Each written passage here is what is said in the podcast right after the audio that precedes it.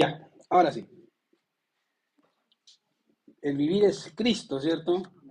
Para el creyente vivir es Cristo y el morir es una ganancia.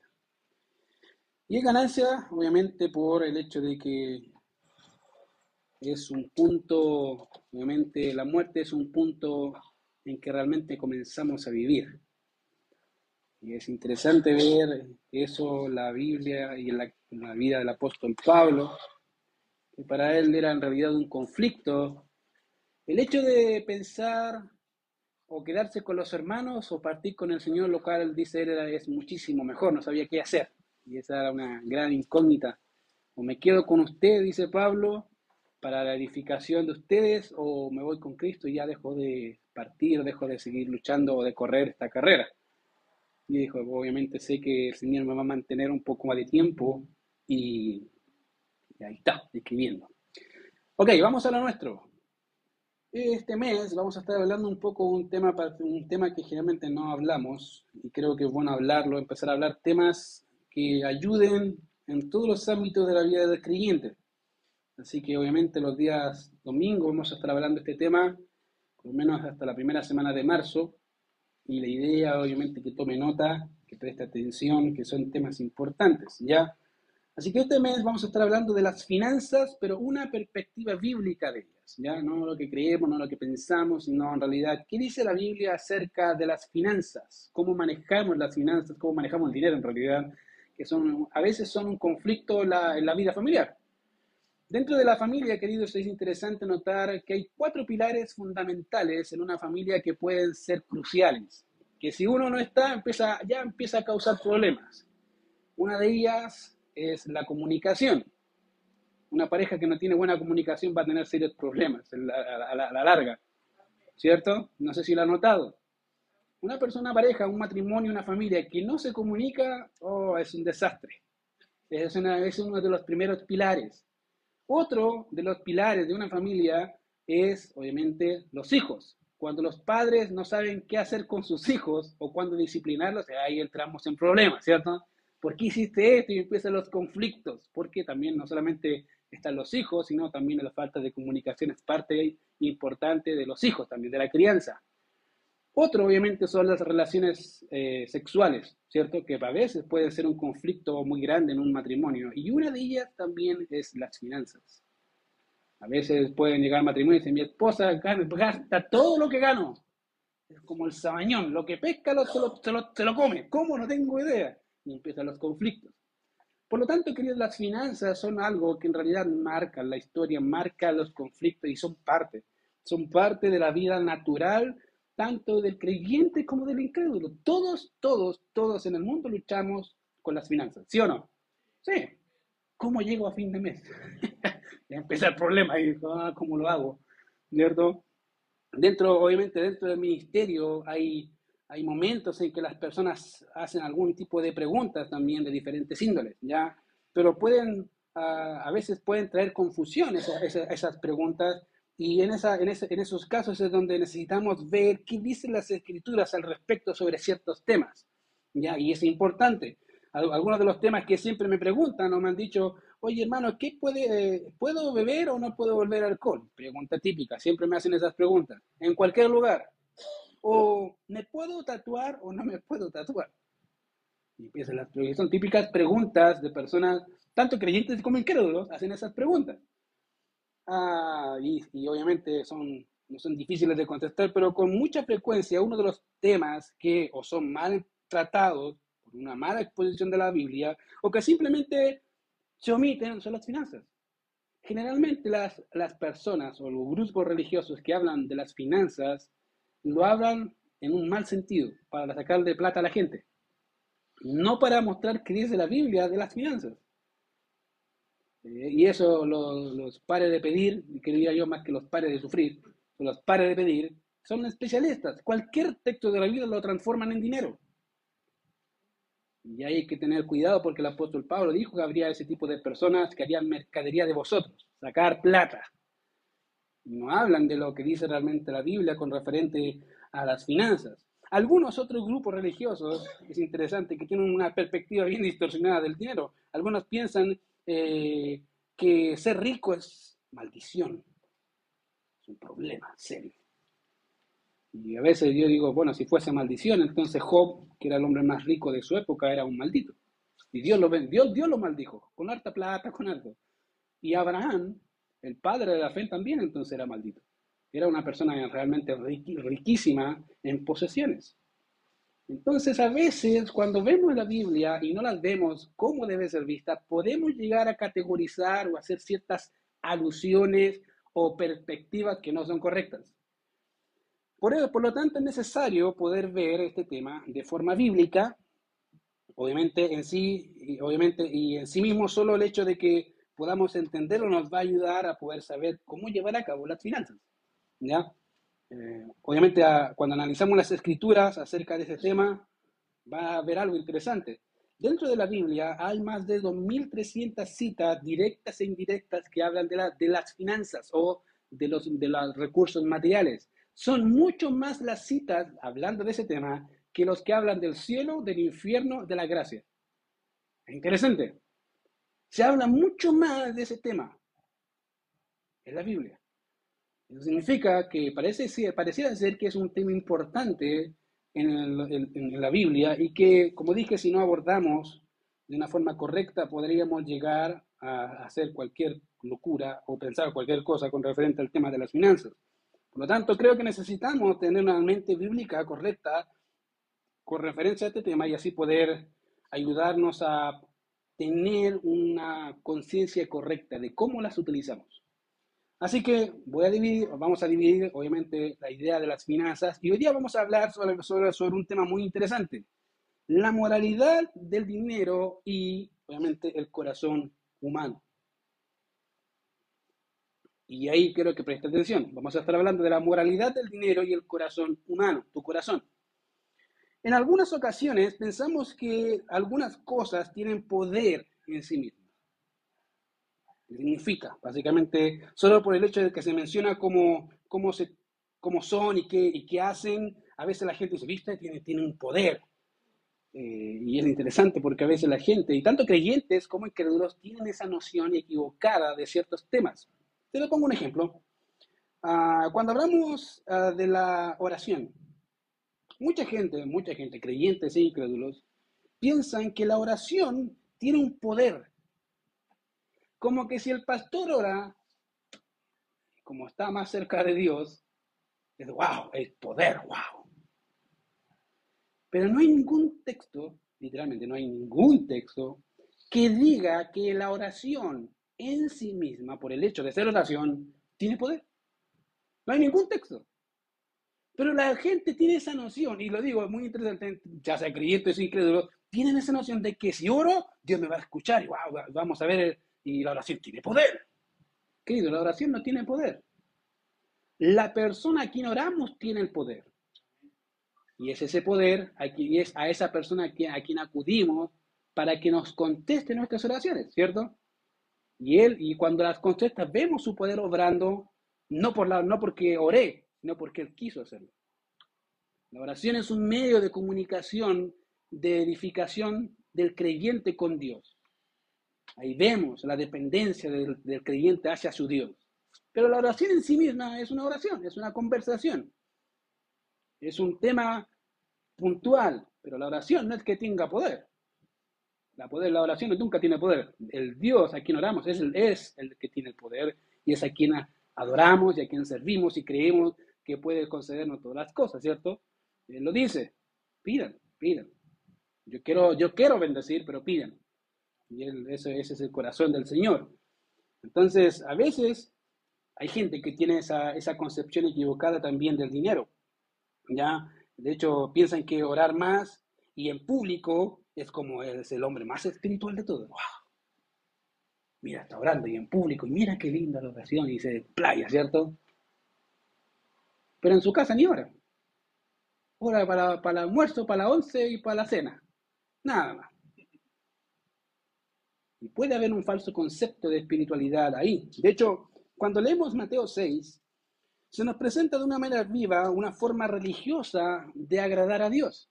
Y lo digo porque mucha gente, en este caso los fariseos, que era la religión de la época, era un grupo religioso que a veces en vez de ayudar a la, gente a acercarse a Dios, añadían ciertas formas, ciertos rituales, para que la gente no quebrantara los mandamientos y hacían prácticas en realidad totalmente detestables delante de Dios. Mira lo que dice Mateo 6, verso 1. Dice así, guardaos de hacer vuestra justicia delante de los hombres para ser vistos de ellos.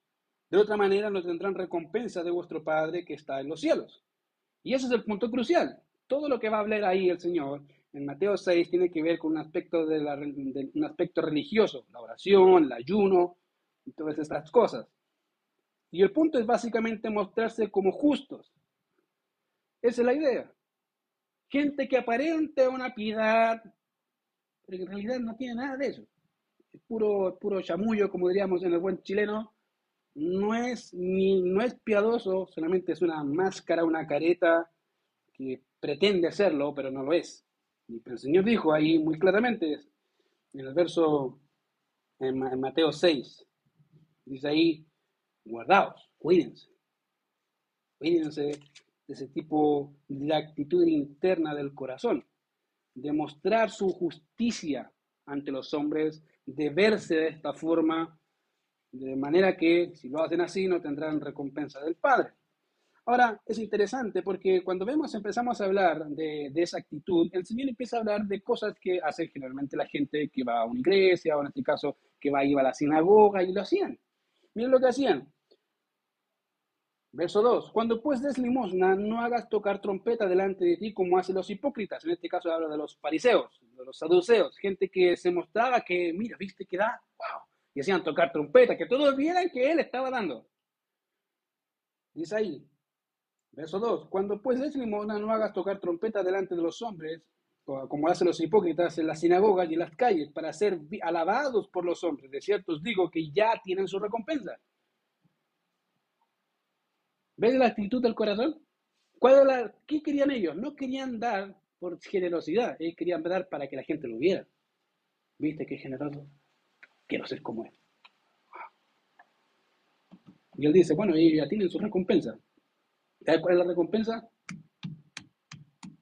La gente, ahí está. Tu aplauso, ahí está tu recompensa. Sé feliz. Pero de parte del Padre no tenía ninguna recompensa. Y eso hablando de las limosnas. Mira la oración.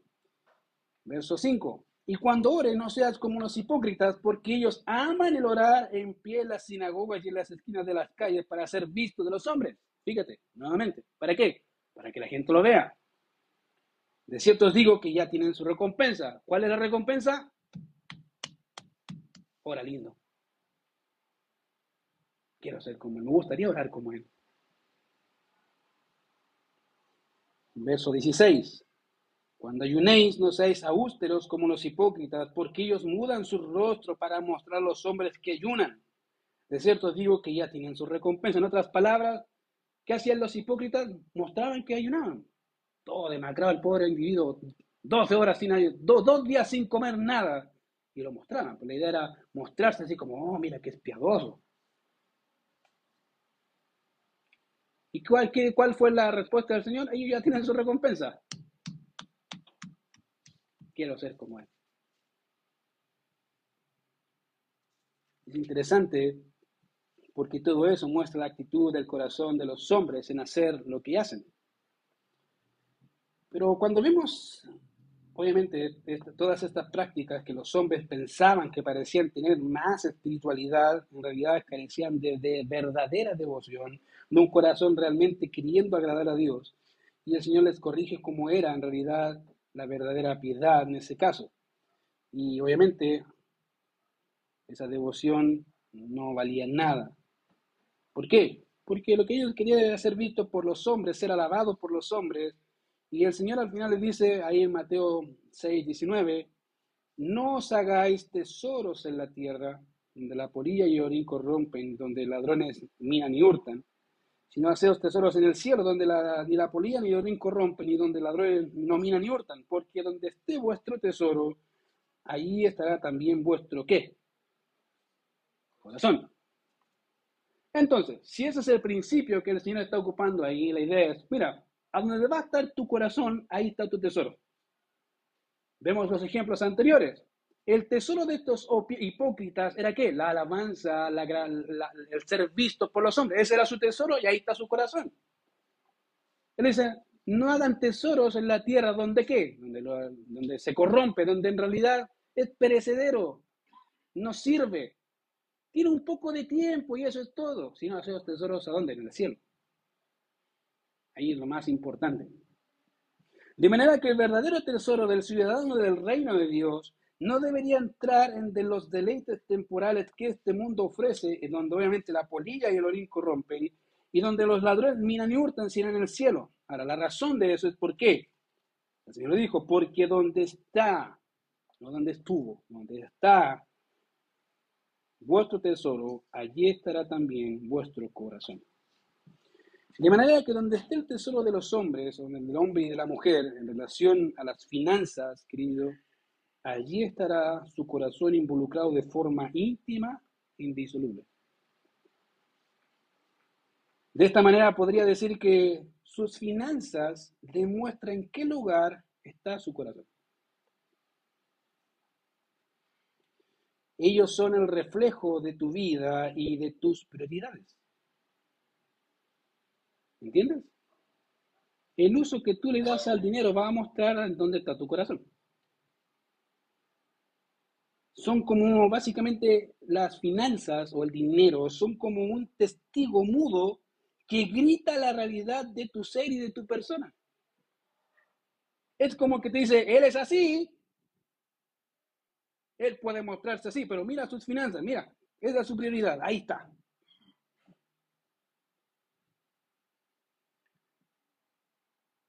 Un escritor llamado Héctor Salgado, dijo algo muy, muy, muy bueno que me gustó. Dice, tus finanzas son en gran medida resultado de lo que eres. ¿Entiendes? Tus finanzas son en gran medida el resultado de lo que eres. Eso eres. No eres más. Como tú manejes tus finanzas va a demostrar en dónde está tu corazón, en dónde están tus preocupaciones. ¿En dónde está tu deseo? Ahora bien, muchas personas piensan que el ser ricos te hacen más o menos propensos a ciertos tipos de pecados. De manera que alguna, de alguna manera y de algún grado hacen de la posesión del dinero una maldición. En realidad, y de hecho he leído a creyentes que citan textos para justificar ese tipo de posición. En realidad, hay, hay personas que las riquezas han producido corrupción, pero no porque las riquezas sean corruptas, sino porque reflejan lo que está en el corazón. Simplemente. Eso ya estaba ahí. Las riquezas lo que hicieron fue mostrar la realidad de su ser. Es corrupto. Ciertamente hay personas también que las riquezas han producido esa corrupción, pero también hay personas que sus pobrezas lo han llevado a ser corruptas también, ¿o no? Sí. Hay personas que su pobreza lo ha llevado a ser corruptas, a ser ladrones. Y podríamos justificar ambos extremos, pero querido, ser pobre o ser rico no significa nada. A veces el dinero lo que hace es mostrar la actitud del corazón de aquel que tiene y de aquel que no tiene. Y eso es una realidad que la gente y el creyente no entiende. Querido, el dinero no es moral, es amoral. El uso que tú le das, eso le da al dinero un grado de peligro. Porque ese dinero que tú tienes muestra lo que tú eres y lo que haces. De hecho, hay personas ah, ricas que hacen un buen uso de su dinero y no ostentan de ello, como también hay personas pobres que no se pervierten por el hecho de ser pobres. No se complican la existencia. De hecho, creo que tanto el pastor, a mí, un hermano que sé que tenía dinero, nos ayudó con, con los pagos de la mensualidad, ¿cierto, pastor? Para poder estudiar.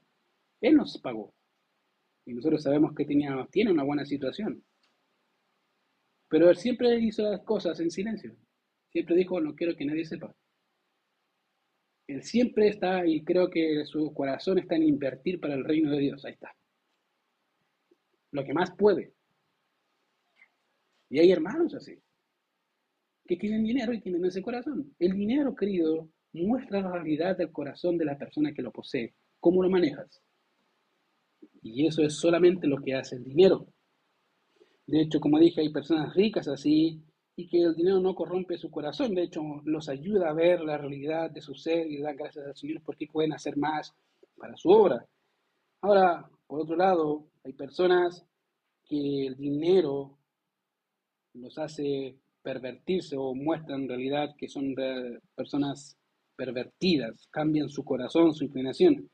Para eso nos dice que el dinero no es lo que, que corrompe a la persona, el dinero y particularmente su uso muestra la realidad de la naturaleza del hombre que lo usa. John MacArthur también escribe algo interesante, él dice así, el dinero no es el problema esencial. Fíjate, el dinero no es el problema esencial, es sencillamente un indicador del problema real, el cual es un corazón pecaminoso.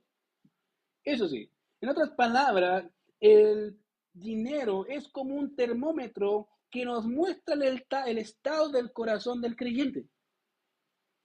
Y a ver, 37, te está poniendo 38, este está fiebrado. Está, este está mal con el dinero.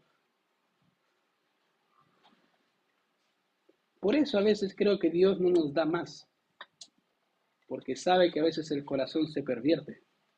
Y Dios no nos va a dar algo que nos va a hacer caer. Él es bueno, ¿cierto? Él es bondadoso. Y por eso no te da más, amigos. Porque él sabe, no, si le doy este, este no va a aparecer más en la iglesia. No, no aparece más. Y va a depender más del dinero. Cierto es lo que dijo un escritor acerca del corazón humano, querido, que, una, que es una máquina, literalmente. El corazón humano es una máquina de hacer ídolos. Hacemos ídolos de todo, incluso de aquello que es bueno.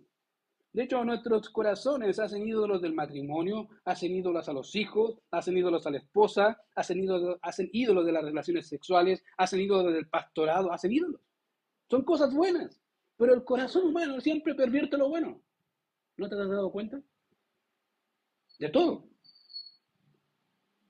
Todo lo que Dios creó como bueno, el corazón que hace el humano pecaminoso, lo pervierte.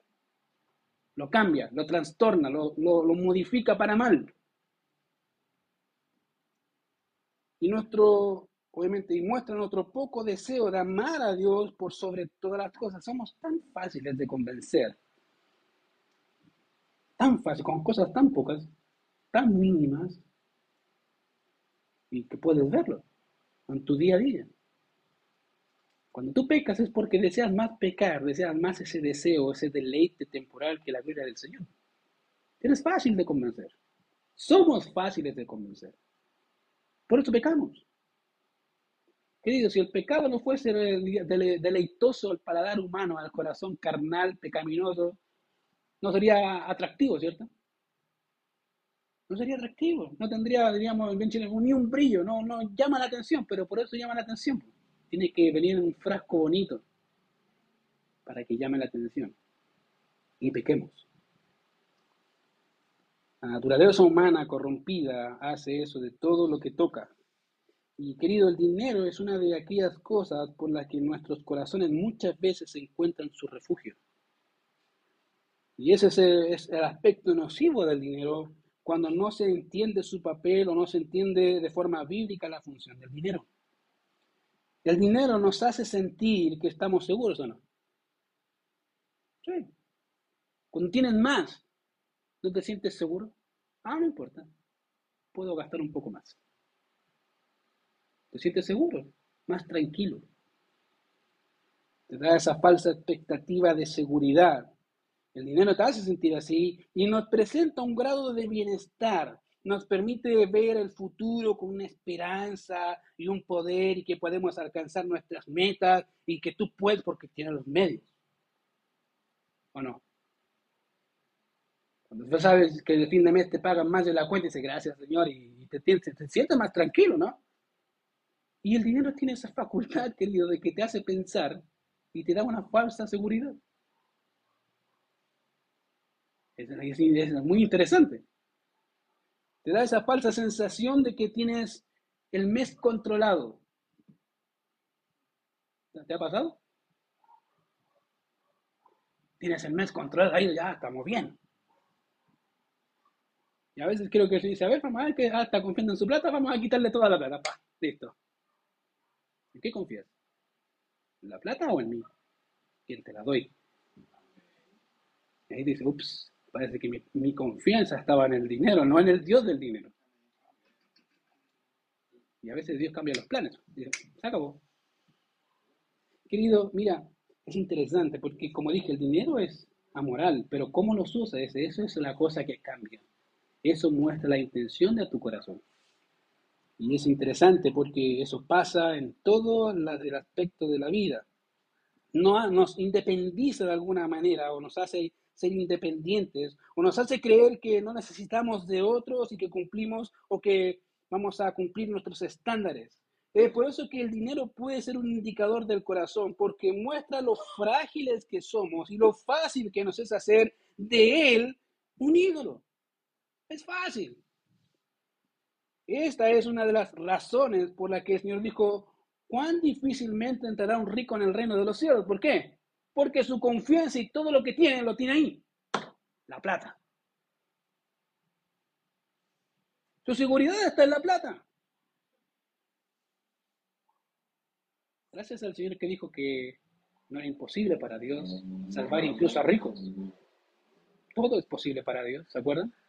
Los discípulos quedaron maravillados. Entonces, ¿quién podrá ser salvo?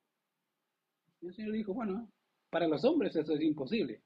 Para Dios, todo es posible.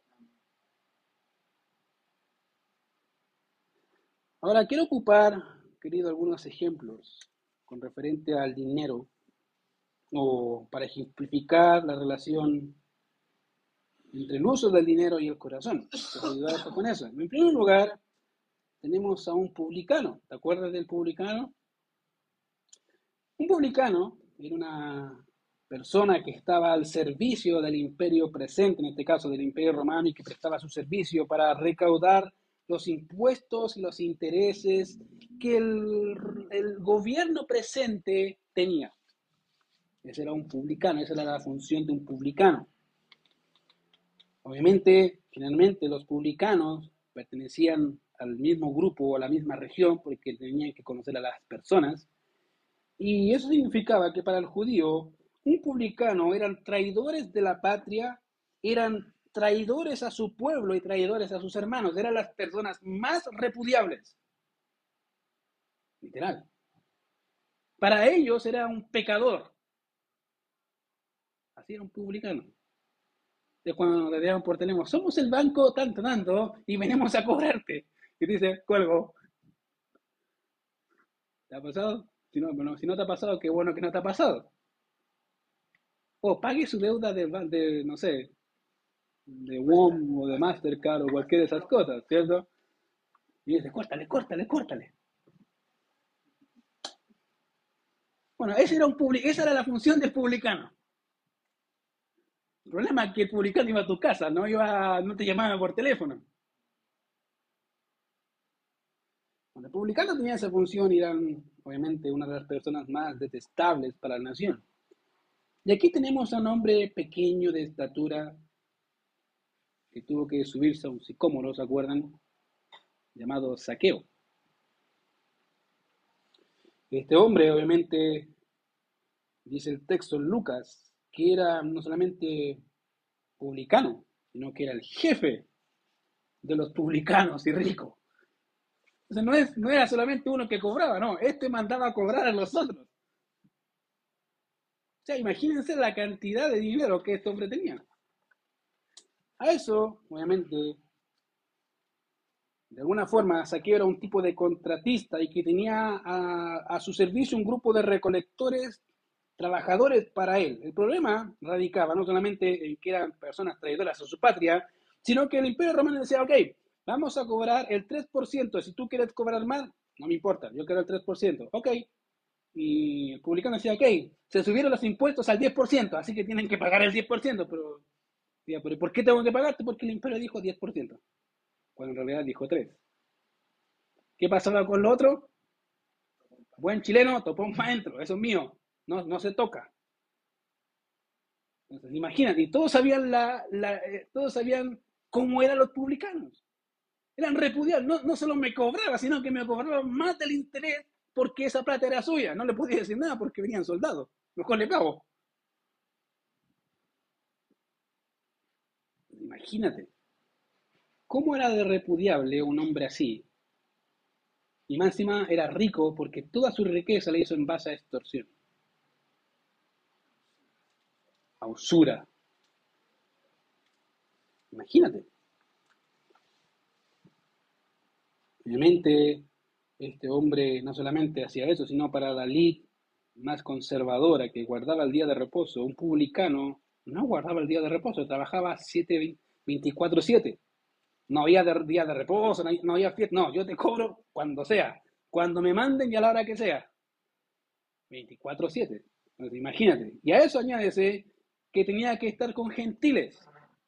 ¿Se acuerdan que el apóstol Pedro dijo que para un judío no, juntarse con gentiles era la cosa más mala que había? ¿Cómo juntarme con gentiles? Ni loco. Un publicano pasaba con gentiles todo el día. Por eso, cuando el Señor fue para allá, fue con saqueo le preguntaron los fariseos, ¿cómo tu, su maestro puede comer con publicanos y pecadores? No porque publicano sea menos pecador, porque ese sí que era pecador. ¿Cómo? Y aquí está Saqueo, un pequeño hombre que quería conocer al maestro. Y el Señor dijo, Saqueo, bájate, que hoy estaré y posaré en tu casa. ¿Y qué hizo Saqueo? Bueno, rápidamente llamó a sus conocidos a su gente y fue el Señor a su casa. En medio de esa conversación que el Señor hizo, Saqueo, obviamente, que era uno de estos pecadores, cuando vemos al Señor comiendo con ese pecador y con sus invitados, él hace una declaración impresionante y dice así, Señor, la mitad de mis bienes daré a los pobres, y si en algo he defraudado a alguien, se lo devuelvo o se lo restituiré cuadruplicado. ¡Wow! ¿Qué? Un rico diciendo, Señor, mira, vamos a hacer algo. Lo que tengo, ya no lo quiero. Todo. Lo regalo, se lo doy a los pobres. Y si alguien es defraudado, se lo voy a, se lo voy a restituir, no por uno, por cuatro.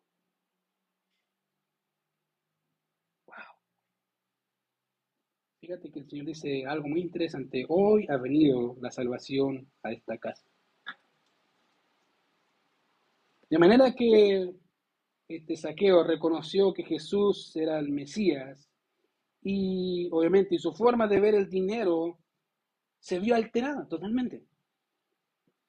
Su corazón fue cambiado, se arrepintió y Saqueo se volvió un discípulo del Señor de ahí hacia adelante. Por tanto, la primera decisión que saqueo, de Saqueo fue ver el dinero de una manera correcta y quiso restituirlo. Le dijo, obviamente, y se hizo económicamente responsable de sus faltas. Reconoció, dijo, Señor, te sigo, no me importa el dinero. No me importa. Lo devuelvo. No me interesa. ¿Y para qué eso cambie, querido, en un corazón? es porque tiene que hacer el Señor, tiene que hacer algo ahí. Eso no viene solo. Y sin duda el Señor hizo algo ahí. Por eso dijo, hoy ha venido la salvación a esta casa. No solamente porque está el Salvador, sino porque aquel pecador reconoció a ese Salvador y se arrepintió. Cambiaron sus prioridades. ¿Te fijas?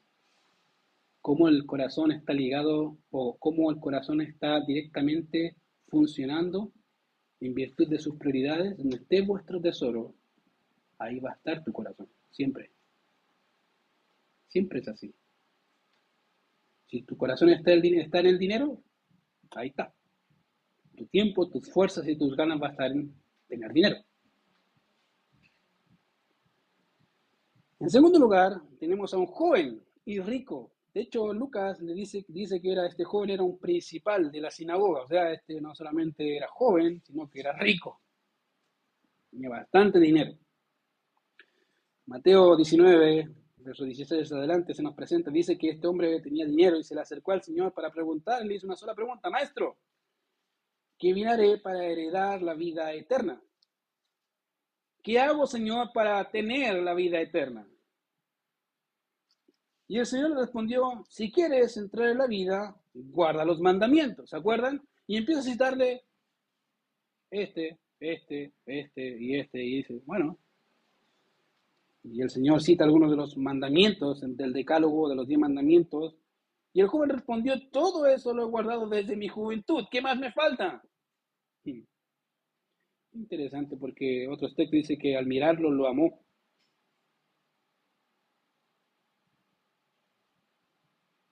Querido, cuando el Señor habla con la gente, no hay que contarle lo que la gente piensa o cree.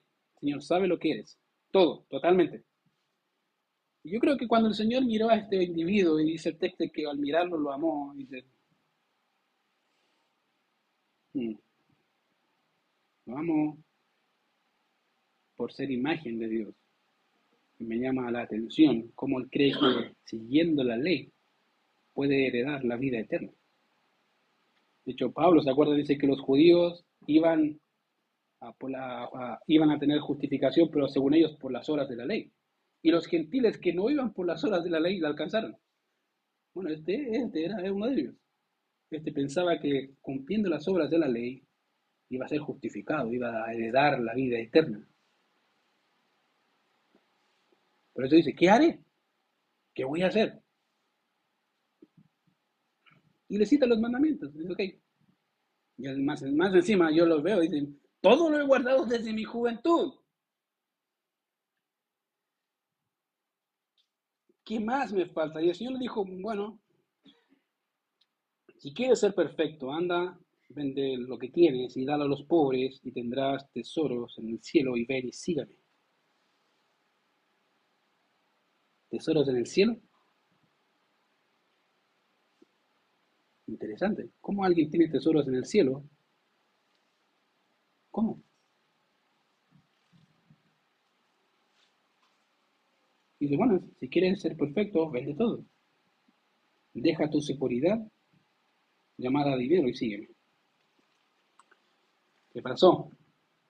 Dice el texto que el joven se fue triste porque tenía muchas posesiones. De esa manera el joven quería entrar al reino de Dios haciendo obras y pensaba que lo que haría sería suficiente para entrar. Prefirió su riqueza y los deleites temporales de su vida que una vida entera con Cristo. ¿Te fijas la prioridad? Este era un religioso más. Quería agradar a Dios. ¿Cuánto cuesta? ¿Cuánto cuesta agradar a Dios? Le dice, yo no quiero eso. A mí no me interesa tu dinero. Todo es mío. Y fíjate que este hombre parecía que su dinero podría ganar o sus obras podrían alterar la gracia. Es un error. Y aquí tenemos a otro rico, ¿te fijas? Dos ricos, pero totalmente diferentes.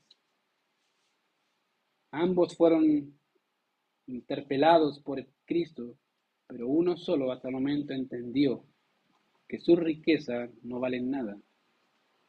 Donde esté vuestro tesoro, allí estará tu corazón. Y puede ser dinero, como en este caso que estamos viendo, pero puede ser cualquier otra cosa. Tus hijos, tu familia, tu esposa, el trabajo, cualquier cosa. Porque ahí está tu corazón. A lo que dedicas tiempo, fuerza y energía, ahí está tu corazón.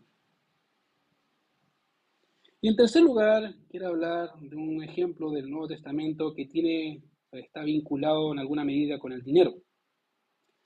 En Hechos capítulo 4, verso 35, se nos da un contexto de la situación de la iglesia temprana. Mira lo que dice Hechos capítulo 4, verso 34. Hechos 4, 34.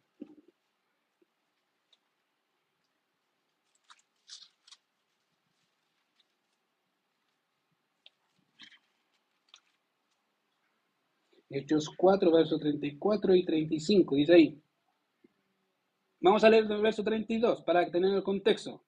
Y la multitud de los que habían creído era de un corazón y un alma, y ninguno decía de ser suyo propio nada de lo que poseía, sino que tenían todas las cosas en común. Y con gran poder los apóstoles daban testimonio de la resurrección del Señor Jesús, y abundante gracia era sobre todos ellos. Así que no había entre ellos ningún necesitado, porque todos los que poseían heredades o casas las vendían y traían al precio de lo vendido, y lo ponían a los pies de los apóstoles, y se repartía a cada uno según su necesidad. Entonces José, a quien los apóstoles pusieron por sobrenombre Bernabé, que traducido es hijo de consolación, levita natural de Chipre, como tenía una heredad, la vendió y trajo el precio y lo puso a los pies de los apóstoles. ¿Cuál es el contexto? Bueno, mucha gente se estaba convirtiendo. Mucha gente. Pero dentro de esa gente no solamente había gente del vulgo normal, sino que había gente que tenía dinero. Y al ver la necesidad de esos pocos, de esa gente que no tenía recursos suficientes, ¿qué hicieron los que tenían plata? Se pusieron. Eso dice el texto. Y dentro de uno, de ellos era ¿quién? ¿Cómo se llamaba el que, que estuvo con el apóstol Pablo? Bernabé. Dijo ahí, dice el texto, que Bernabé tenía una posesión, una heredad, y que eso la vendió y la entregó. Ahora, mucha gente piensa, dice, ¿viste? Ahí hay un tipo de comunismo cristiano, querido. Ahí no hay comunismo cristiano en ninguna parte. Aquí nadie los obligó. Ellos voluntariamente quisieron darlo. Y tampoco se quedaron sin nada. Ahí no dice el texto que se quedaron sin nada. Dice que aquí eh, Bernabé tenía una posesión y la quiso vender. Él la quiso vender y la quiso ofrecer. Mucha gente dice, ¿viste? No, o sea, ahí no tiene nada que ver. Ahora, mira lo que pasa con Ananías y Zafira. Pero cierto hombre llamado Ananías, con Zafira su mujer, vestido, vendió una heredad, igual que Bernabé, ¿te fijas? Bernabé, hija este José, o Bernabé, también vendió una heredad. Eso no significa que no tenían dinero, tenían dinero. Y tenían una heredad y ellos quisieron venderla. ¿Qué pasó con el caso de Ananías? Bueno, en el caso de Ananías y Zafira dice, y sustrajo del precio, sabiéndolo también su mujer, y trayéndolo solo una parte, lo puso a los pies de los apóstoles. Querido, el hecho de que Ananías y Zafira hayan vendido no es el problema. De hecho, era su plata. Podían hacer lo que quisieran con su plata. Y tampoco era el problema el hecho de darlo. Podían darlo si querían, nadie los obligaba. El punto no está ni en venderlo ni en darlo, sino en la planificación que hubo en sus corazones. ¿Cuál era esa planificación? Mira lo que dice. Verso 2. Y sustrajo del precio, sabiéndolo también su mujer, y trayéndolo solo una, y trayendo solo una parte la puso a los pies de los apóstoles. Pareciera que no hay problema, ¿cierto? ¿Quién sabía de, haber sacado dinero? Su mujer y Ananías nadie más. Y dijo Pedro, y dijo Pedro a Ananías, ¿por qué llenó Satanás tu corazón para que mintieses al Espíritu Santo y sustrajese del precio de la heredad? Fíjate, el punto es que tú sacaste de la heredad para cumplir un fin. ¿Cuál es el fin? Dice ahí, básicamente, reteniéndola, teniéndola tú en tu mano, no se te quedaba a ti, no era tuya y vendida no estaba en tu poder, ¿por qué pusiste esto en tu corazón? No has mentido a los hombres, sino a Dios. ¿Qué estaban buscando ellos? Alabanza de los hombres. ¿Viste? Qué lindo el amigo y Zafira. Oh, que dieron harta plata. Que el Señor los bendiga, quiero ser como ellos y quiero estar. ahí estaban, querían aplausos, queridos. Querían reconocimiento. Querían fama. Y eso fue de Satanás. Pues, fíjate, ¿por qué llenó Satanás tu corazón? En otras palabras, Satanás metió una, una idea en la cabeza de Ananías y Zafira, lo le hicieron y ahí está. Y Pedro, guiado por el Espíritu Santo, dijo, ¿por qué? ¿Por qué lo hiciste? ¿Por qué dejaste que eso pasara? Tú dejaste eso. Y dice, no has mentido los hombres, sino a Dios. Al oír a Ananías estas palabras cayó y expiró y vino un gran temor sobre todos ellos y que lo oyeron. Obviamente pasó, y pareciera que la mujer de Ananías no estaba presente, porque después aparece ella. Verso 7, pasando un lapso como de tres horas, sucedió que entró su mujer, no sabiendo lo que había acontecido. Entonces Pedro dijo, dime, ¿vendiste en tanto la edad? Y yo creo que esas preguntas son directas. imagínate, yo imagino a Ananías dijo, diciéndole a Pedro, Pedro vendí en 10 millones la heredad, cuando en realidad la vendió en 10 millones, pero sustrajo de eso, no lo dijo, se quedó calladito. Sacó 2 millones y se lo dejó para él. Y él está diciendo en realidad a Ananías, a Zafira, Zafira, ¿hay algo del dinero que hicieron que yo debería saber y no me lo quieren decir?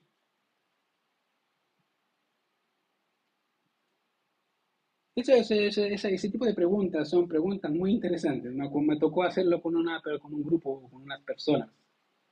Y directamente les dije, hermanos, de este tema particular, ¿hay algo que ustedes saben que ha pasado y no me quieren comentar? Y la reacción de estos hermanos, bueno, de, de uno de ellos fue como, no entiendo la pregunta, ¿puedes repetirla?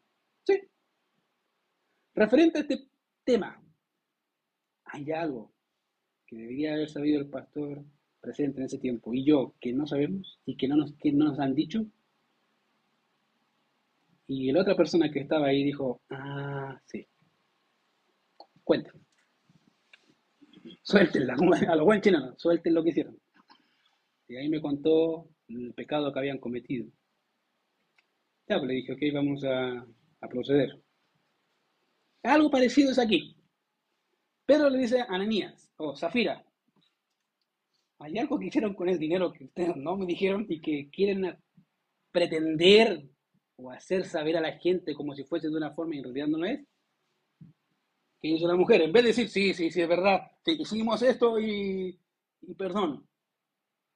Esas preguntas, querido, cuando el Señor te llame de esa forma, mejor di la verdad. A lo que venga. No te pongas a decir, no, es que, es que mira lo que pasa. No, di, sí. Porque si dices que no, mira lo que pasó con Ananías, en este caso es un buen ejemplo que podemos ver. Pero dice, entonces Pedro dijo, dime, ¿vendiste en tanto la heredad? Y ella dijo, sí. Fue fiel a su marido, ¿viste? Aún en el pecado. Sí, en tanto. Entonces Pedro dice, bueno, ¿Por qué convenisteis a intentar al Espíritu del Señor y aquí a la puerta de los pies de los que han sepultado a tu marido y te sacarán a ti? Y al instante, dice ella, cayó a los pies de él y expiró.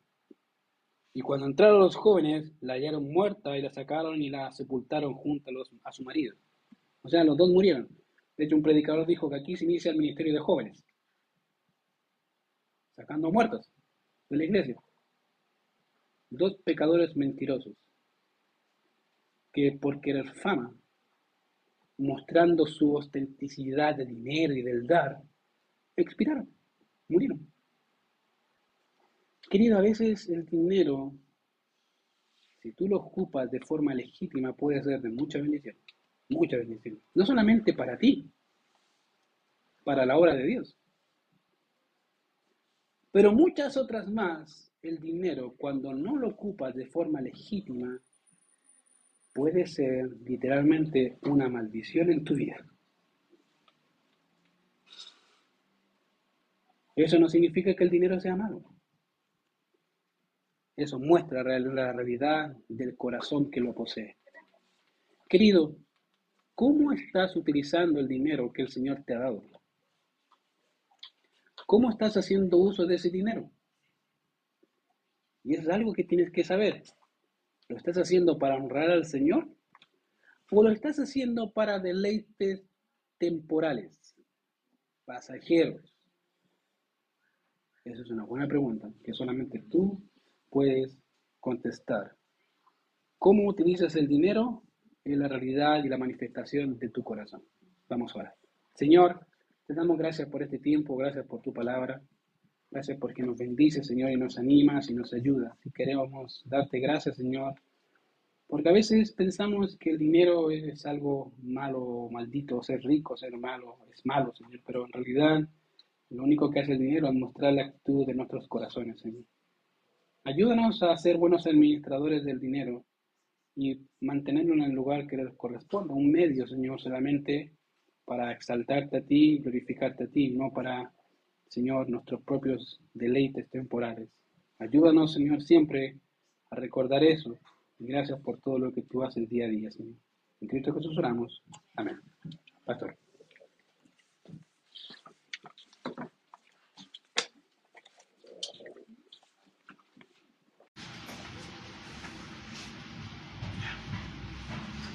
Ahí estamos transmitiendo. Bien. ¿Cuál es el personaje de hoy día? ¿Quién es el enviado de Dios? Dice Juan. Y habla de Juan el Bautista o Juan el Bautizador. ¿Mm? Versículo 6 dice, un hombre enviado de Dios, el cual se llamaba Juan. No puede ser Juan el apóstol, ¿Mm? porque él está escribiendo esto. ¿Mm? Entonces habla de Juan, un enviado antes de Cristo. Y después, ¿qué dice de él? Este vino por testimonio. Vino por testimonio para que diese testimonio de la luz a fin de que todos creyesen por él. ¿Creyesen en quién? En Cristo. Y el 8 no era en la luz. Es decir, él no era el Cristo. Porque de eso se trata. No era la luz, sino que sino para que diese testimonio de la luz. Aquí la, obra de Dios por medio de Juan el Bautista es testimonio. Esa es la palabra clave. Testimonio. Ahora, vamos, vamos a estudiar este personaje. Vamos un poco a verlo, eh, cómo Dios lo usó lo preparó ¿eh? para una misión tan delicada, pero tan específica también. ¿eh? Juan el Bautista o el Bautizador es el profeta que marca hechos importantes y fundamentales en la historia de la redención. Y tres son estos hechos. El primero, la aparición y predicación de Juan el Bautista marca el fin de los 400 años de silencio de parte de Dios hacia su pueblo Israel. Ese es el primer hecho. Dos, es el profeta que presenta a Israel al rey Mesías prometido en las Escrituras. No hubo otro profeta que presentara a Israel el Mesías. Y tres, su rechazo y muerte fue el preludio del rechazo y muerte del Mesías prometido y presentado. Así que la vida de este hombre, de este profeta de Dios, es importante. Fíjese que no aparece, aparece muy así eh, eh, bajo perfil. Pero él, Dios, por medio de él, está marcando tiempos y hechos que son cruciales en la historia de la redención. ¿Cierto? Como vemos, Juan el Bautista es un protagonista de primer orden. Punto uno. Vamos a ver. 400 años de silencio. Eso es lo que dicen todos los estudiosos, teólogos, eh, están todos de acuerdo en ese aspecto. La caída de Jerusalén a manos del ejército de Babilonia, estamos hablando 589-587 a.C., que llevó a la destrucción de Jerusalén y la destrucción del templo, que había sido construido por el rey Salomón, siglo X a.C., marca el fin de Israel como reino o nación independiente, hasta la venida del Señor Jesús como juez y como rey. Esa es la condición hoy día de Israel. Eso es lo primero.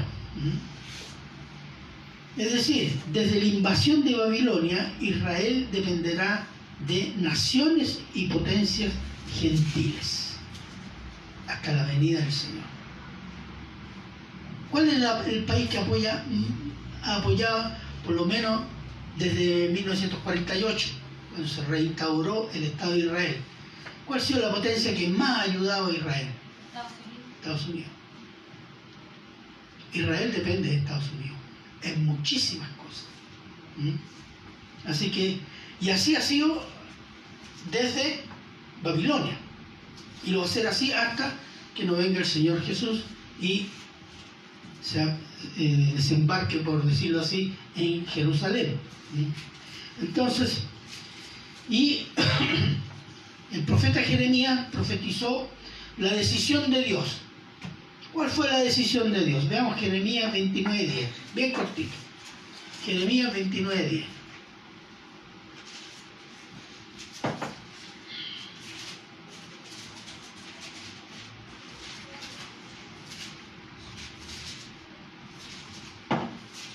Si alguien lo tiene, Jeremías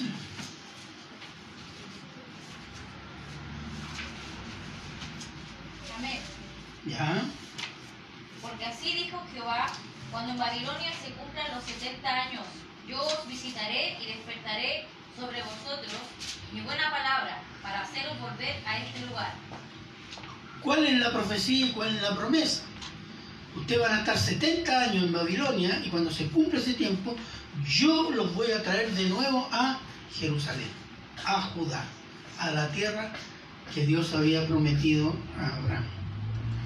Pero antes de los 70 años, antes del cumplimiento de los 70 años de cautiverio de Israel, Babilonia es derrotada y tomada por el imperio medo-persa. Y es, por tanto, Israel pasó a estar bajo el dominio, el control de los, del imperio medo-persa. Bajo este imperio es que Israel se le permite el retorno a Israel, el retorno a Jerusalén, la reconstrucción de Jerusalén, la reconstrucción del templo. ¿Mm? Veamos Edras 1, del 1 al 4.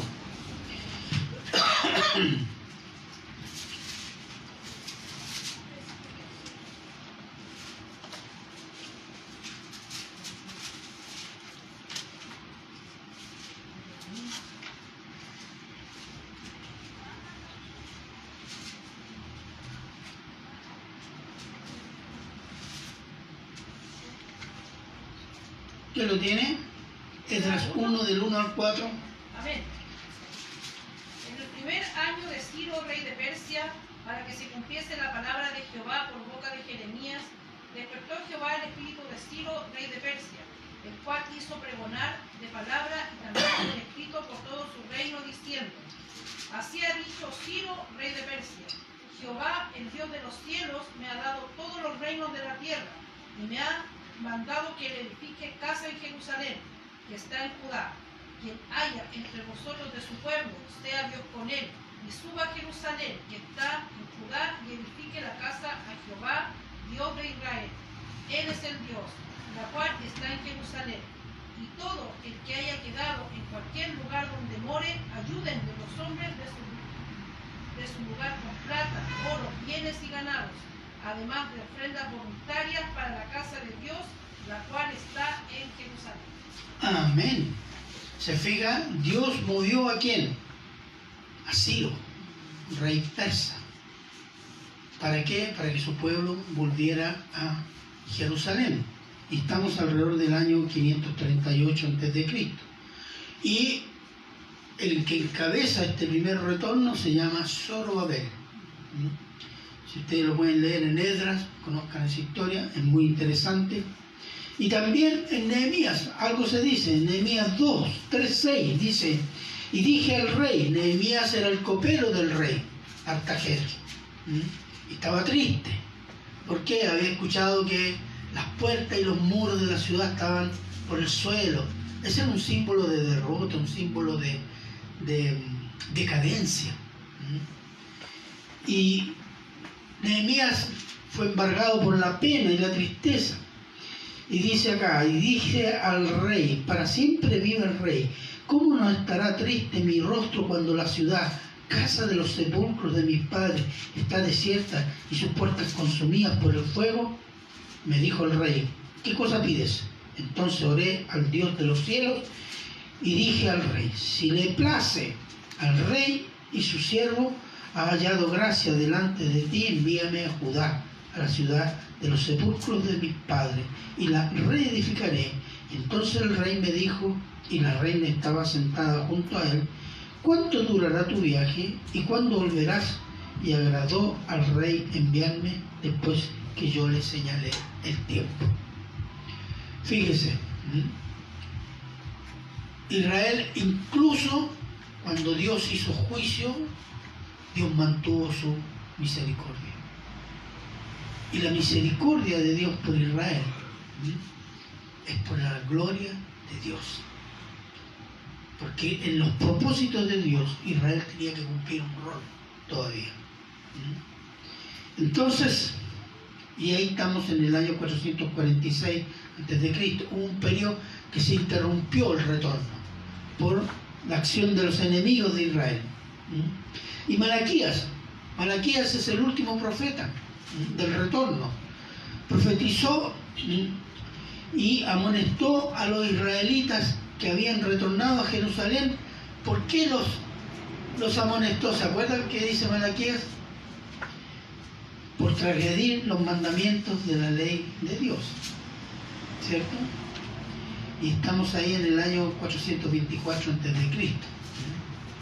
Comenzó el retorno, Malaquías habla de los exiliados que volvieron y que se comportaban como mundanos. Y es en Malaquías que anuncia la venida del profeta Elías que preparará la llegada del Mesías Rey. Vamos a Malaquías 4, 5 y 6.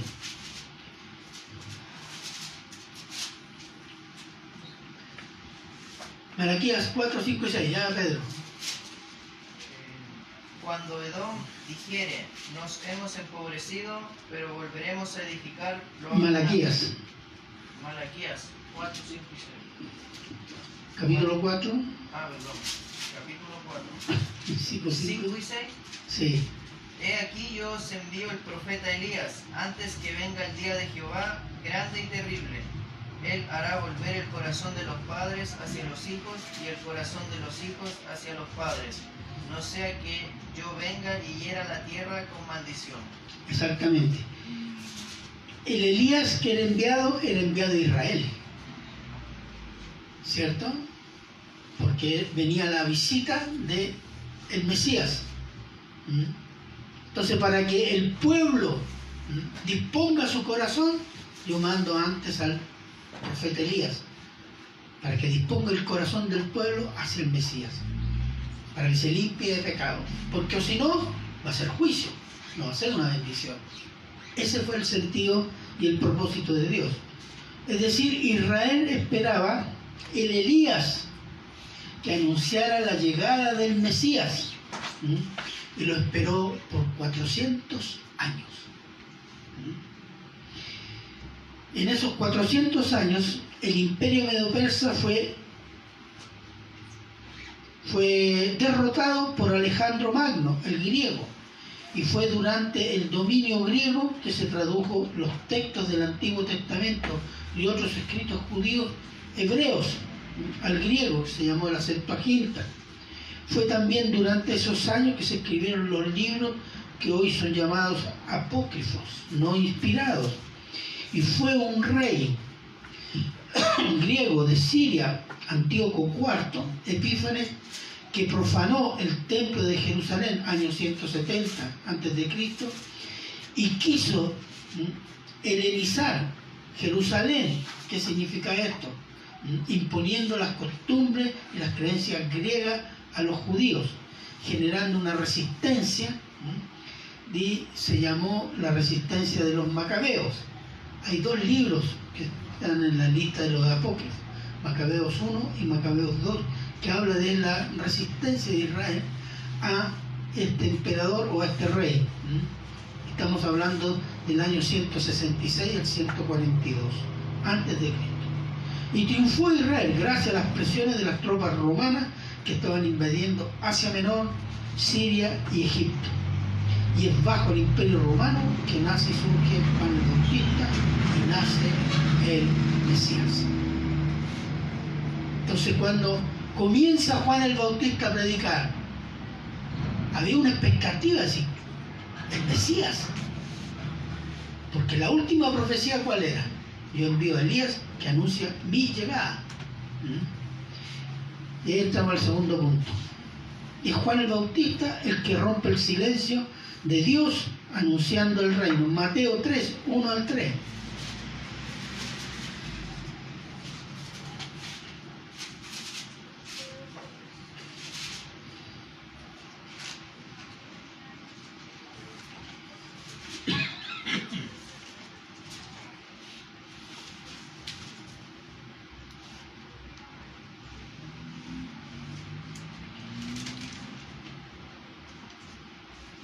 ¿Quién lo tiene?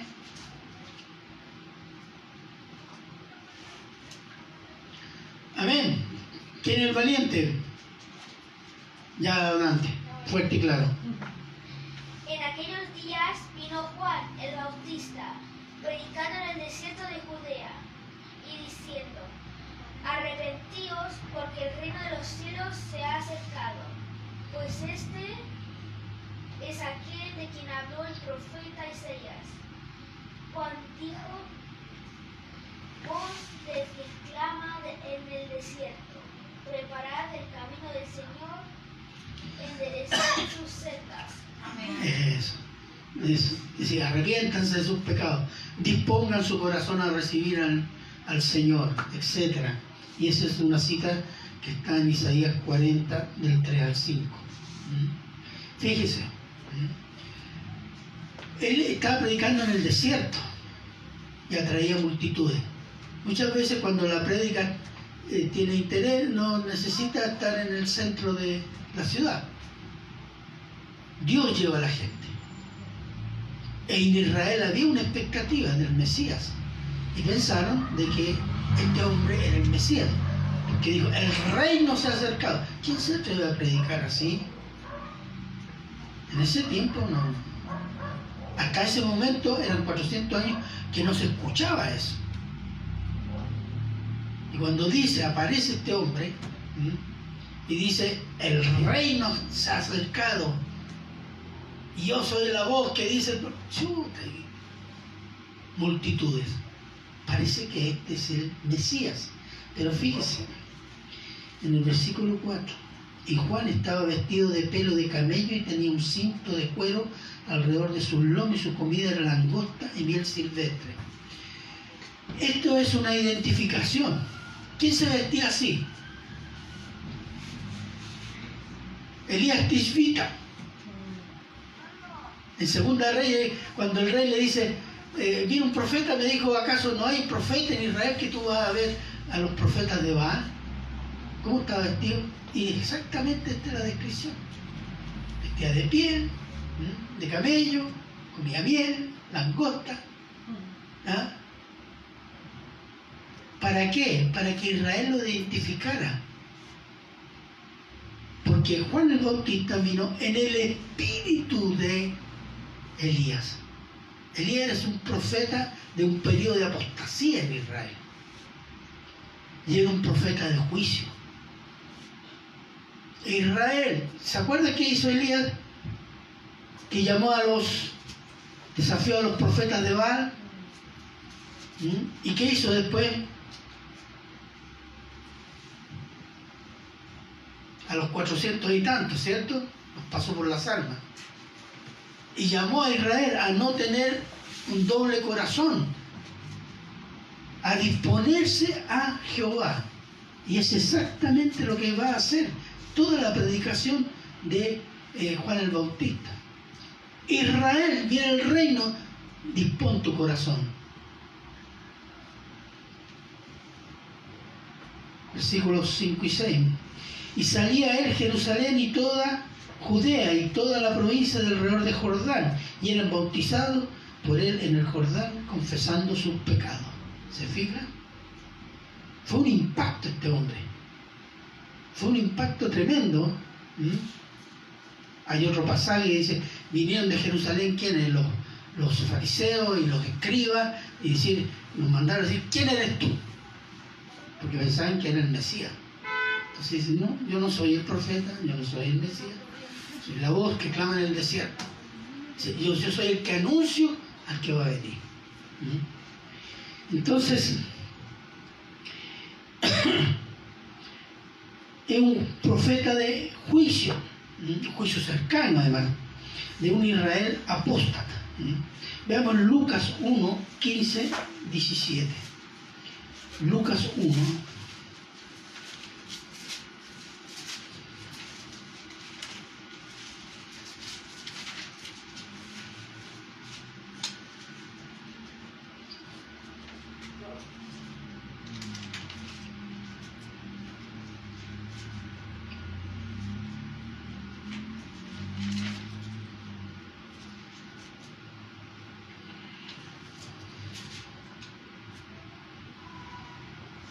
¿Qué dice? Lucas 1, ¿cuánto? Lucas 1, del 15 al 17. Amén. Porque será grande delante de Dios. No beberé vino ni sidra, y será lleno del Espíritu Santo, aún desde el vientre de su madre. Y hará que muchos de los hijos de Israel se conviertan al Señor, Dios de ellos. E irá delante de él con el espíritu y el poder de Elías, para hacer volver los corazones de los padres a los hijos y de los rebeldes a la prudencia de los justos, para preparar al Señor un pueblo bien dispuesto. Amén. ¿Se fija? Eso redondea el concepto a qué venía este hombre, el enviado de Dios. Y fíjese, dice, no beberá sidra. Y ese era una- un mandato para quienes? Para los nazareos. Los eran personas consagradas a Dios. Podía ser temporal. Otros eran dedicados al nacerato desde su nacimiento, como por ejemplo fue, ¿quién fue dedicado? Ya, ¿Y quién más? Samuel. ¿Cierto? Desde el nacimiento. Y esta es la condición de Juan el Bautista. ¿Mm? Entonces, es, un, es una persona que desde el- en, el, propósito de Dios viene siendo preparado desde su concepción. Para cumplir la tarea que tiene que cumplir. Y tiene que ser destacada, es decir, no es cualquier profeta. Él va a presentar el Mesías a Israel. Entonces, Mateo 3.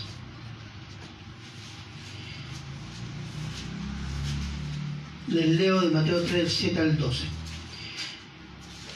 Él anunció al Mesías rey. Miren lo que dice. Les leo del 7. Al ver él, Juan, que muchos de los fariseos y los saduceos venían a su bautismo, les decía, generación de víboras, ¿quién nos enseñó a huir de la ira venidera? Fíjese, ¿qué diríamos hoy día de un predicador que dice eso? De una iglesia de generación, perdón, generación de víboras. No, el pastor se pasó, no tiene amor. Porque a veces nos comportamos como víboras. ¿Sabe lo que significa eso en un judío? Hijos del diablo. Bueno, por eso es un profeta de juicio. ¿m? Y es un profeta que dice lo que tiene que decir. Entonces, ¿quién os enseñó a huir de la ira venidera? Anunciando juicio. Hacer pues frutos dignos de arrepentimiento. Hacer actos, cosas que revelan que se han arrepentido de sus pecados. Eso es lo que le está diciendo. Versículo 9. Y no penséis decir dentro de vosotros mismos, Abraham tenemos por padre, porque yo os digo que Dios puede levantar hijos a Abraham aún de estas piedras. Ser hijo de Abraham no te salva, no te limpia. Ser pariente del pastor tampoco. Ser amigo, muy amigo y compadre del compadre cristiano no salva tampoco. Y porque va al culto y más o menos es medio cristiano. No, no salva para nada eso. ¿Mm?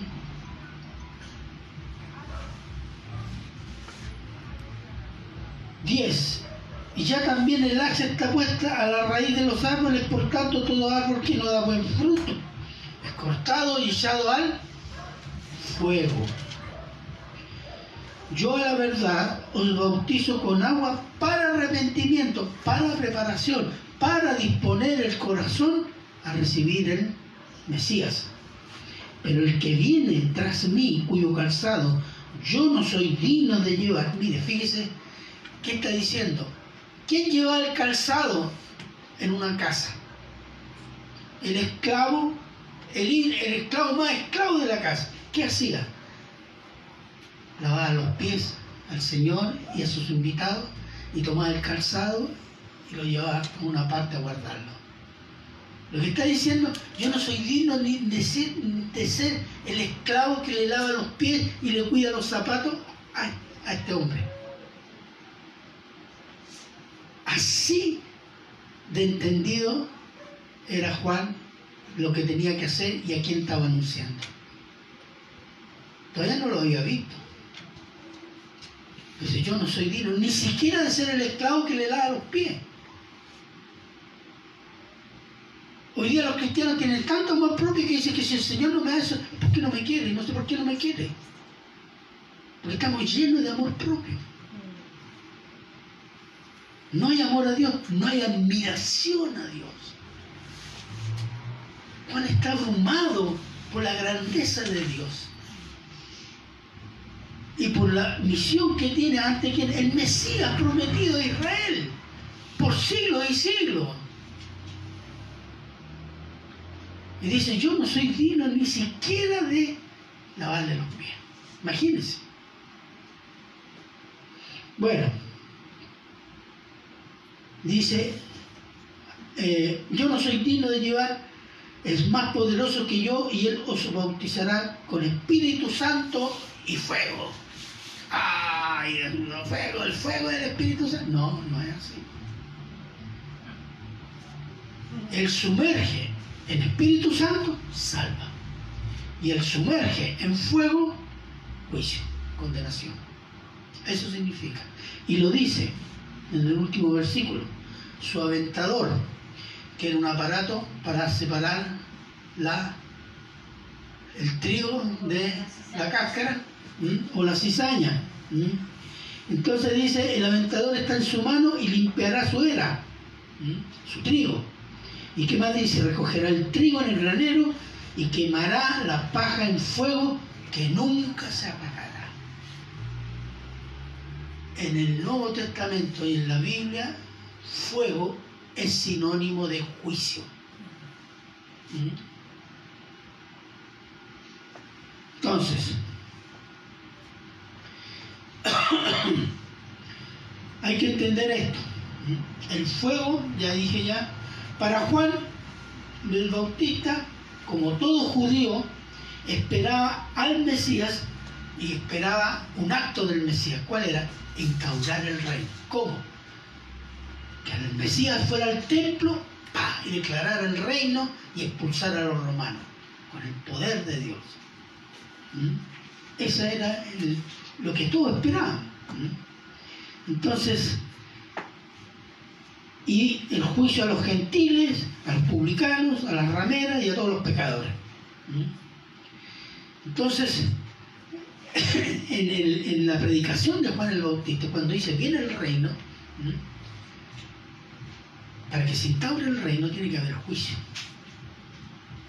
Y eso es lo que está anunciando eh, Juan el Bautista. Entonces, el bautismo para arrepenti- arrepentimiento del pueblo de Dios en preparación de la venida del Mesías. Y hay un pueblo dispuesto. ¿Por qué? Porque si no hay un pueblo arrepentido, está hablando del pueblo de Dios, un pueblo arrepentido de sus pecados, se hará juicio. ¿Cómo Dios protege y guarda a su pueblo? ¿Se fijan? ¿Mm? Juan bautizó al Señor Jesús. Fíjese, veamos Mateo 3, 13 al 15.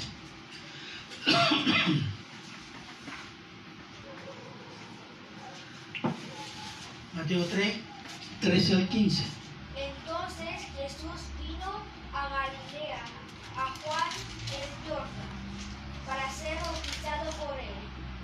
Mas Juan se lo ponía diciendo, yo necesito ser bautizado por ti, y tú vienes a mí. Pero Jesús le respondió, llega ahora, porque así me conviene que cumplamos toda justicia. Entonces le dejó. Ya, fíjese. Juan se da cuenta quién es Jesús.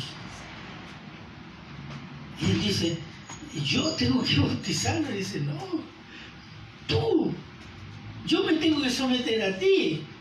Yo tengo que eh, rogar por tu bendición, no yo a ti. Pero ¿qué le dice? Fíjese lo que le dice.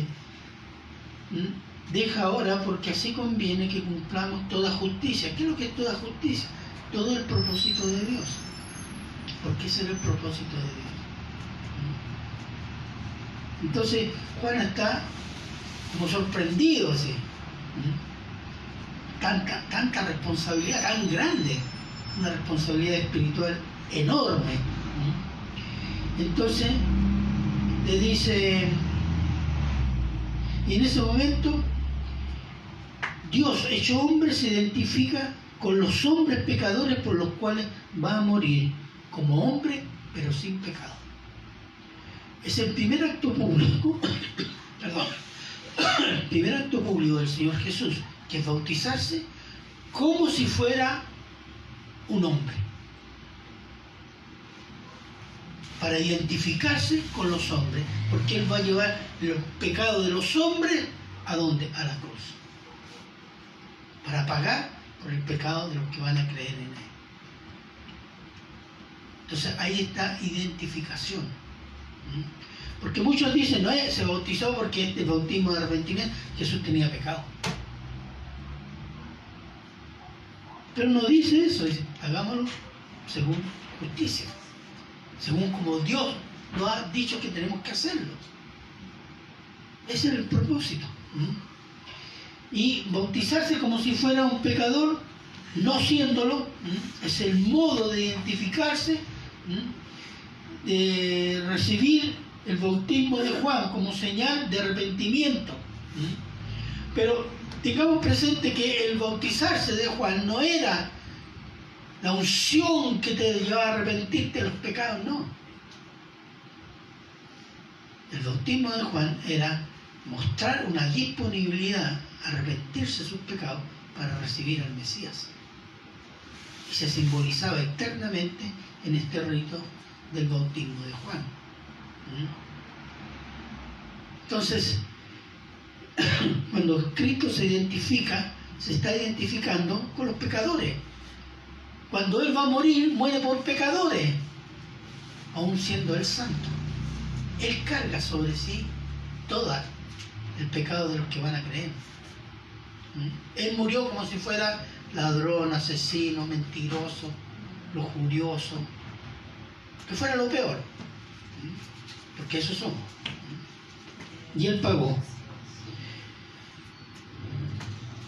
Mateo 3, 16, 17, se los leo yo, y dice, y Jesús después que fue bautizado subió luego del agua, y aquí los cielos fueron abiertos y vio al Espíritu de Dios que descendía como paloma, venía sobre él.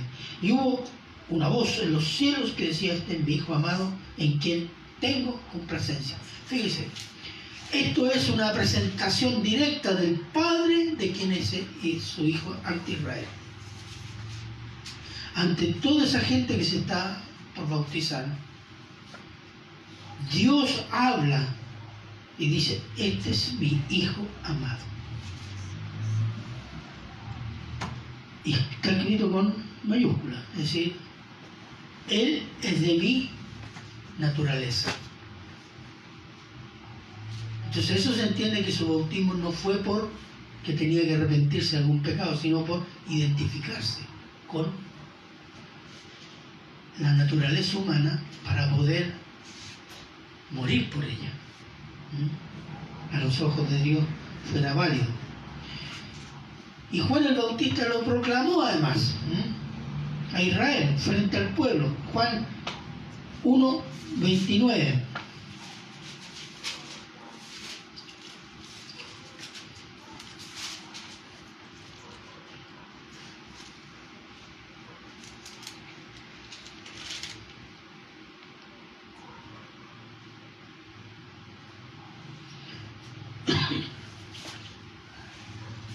Ya. Juan 1.29, ¿quién lo tiene? Amén. Ya. El siguiente día vio Juan a Jesús que venía a él y dijo, He aquí el Cordero de Dios que quita el pecado del mundo. Amén. Fíjese. Lo presenta como quién? el cordero, o sea, el que va a ser sacrificado. Pero este es un cordero especial porque viene de Dios. Y Él no remueve el pecado, Él lo quita.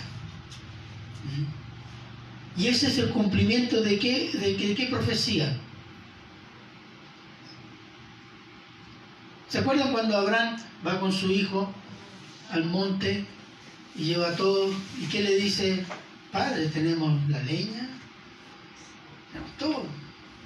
Y el cordero, el cabrito. ¿Y qué dijo Abraham? Dios se proveerá de un cordero. Y siglos después Dios proveyó el cordero, es Cristo, para quitar el pecado del mundo. Fíjate la inmensa misión de Juan. Yo no sé, pues, si yo pienso que si me, me pusiera a mí así, yo, yo me derrito y digo, no, mucho.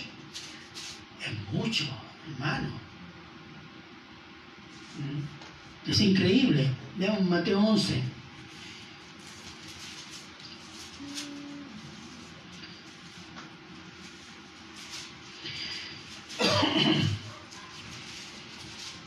Jesús lo declaró el más grande de los profetas nacidos de mujer. Y eso que no hizo ni un milagro. ¿Mm? Mire, y esto tiene que entenderse bien. Dice el Señor Jesús, de cierto os digo, entre los que nacen de mujer no ha levantado otro mayor que Juan el Bautista. Pero el más pequeño en el reino de los cielos mayor es que él. ¿Cómo se puede entender esto?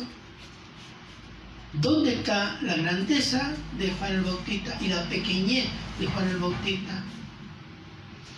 Porque dice, es superior todos los demás profetas que hubieron antes.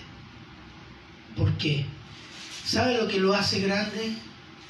La- su relación con Cristo. Todos los otros profetas anunciaron al Mesías, dieron características del Mesías.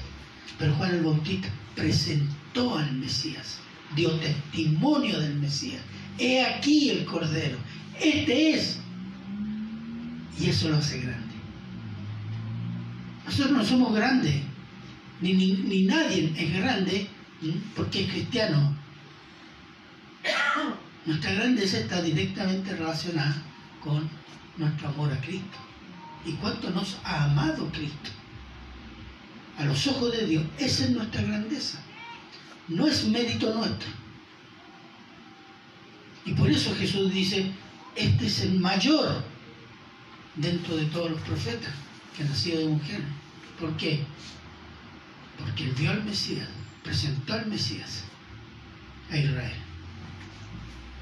Fue, como decir, un protagonista de un hecho importante, fundamental en la historia de la redención.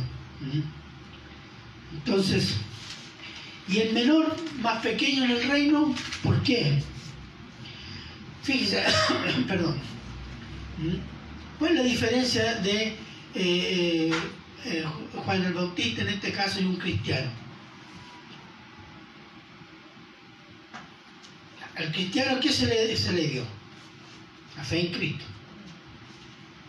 La morada permanente del Espíritu Santo. ¿Qué más? La revelación completa. Al cristiano, después de Cristo, por la fe en Cristo, se le ha dado mucho más que a los creyentes del Antiguo Testamento, incluso los profetas. Por eso dice, no es mayor que otros, es el menor en el reino. No significa que es insignificante o no, no. La medida es qué es lo que nos ha dado Cristo. Y a veces nosotros, como iglesia de Cristo, no hemos entendido y lo miramos muy, por decirlo así, muy superficialmente, lo que Cristo nos ha dado. Y nos ha dado por misericordia, no nos ha dado porque lo merecemos. Nada de eso.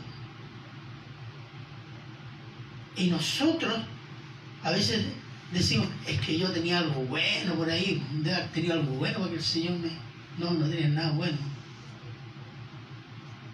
¿Se fija? Y nos cuesta entender eso. Nos cuesta entender eso. Nos cuesta tanto y se refleja en nuestro comportamiento, en nuestro compromiso, en nuestra comunión con el Señor.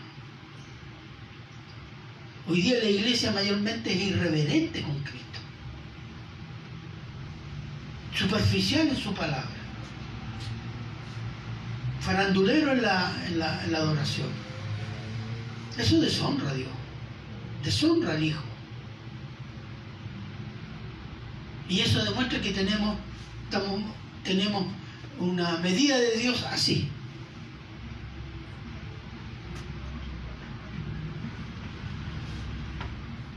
Entonces,